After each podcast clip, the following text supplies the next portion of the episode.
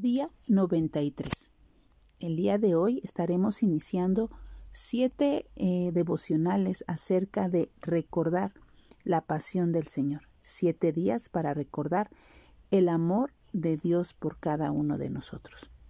Hebreos 12.2.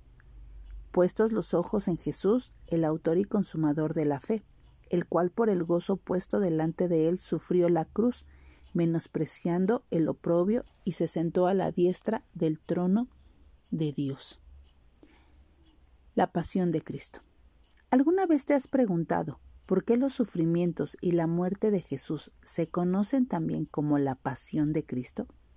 El origen del término pasión proviene de la raíz latina pasio, la cual en su sentido más amplio quiere decir aguantar, sufrir o padecer. Históricamente, de hecho, muchos han considerado que hay una relación etimológica entre la palabra Pascua, que es la fiesta judía en la que Jesús fue crucificado, y la palabra sufrir en griego, pues ambas suenan casi igual. Sea como sea, está claro que el sufrimiento fue la constante de este tiempo en la vida de Jesús.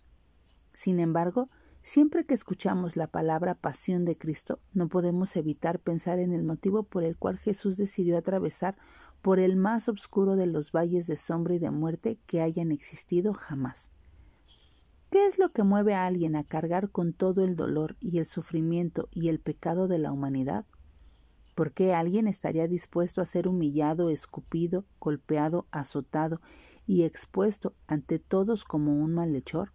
Solo una respuesta puede venir a mi corazón, por una auténtica pasión, una pasión ferviente por obedecer a Dios el Padre en todo y un amor apasionado por hacer lo que fuese necesario para salvarnos.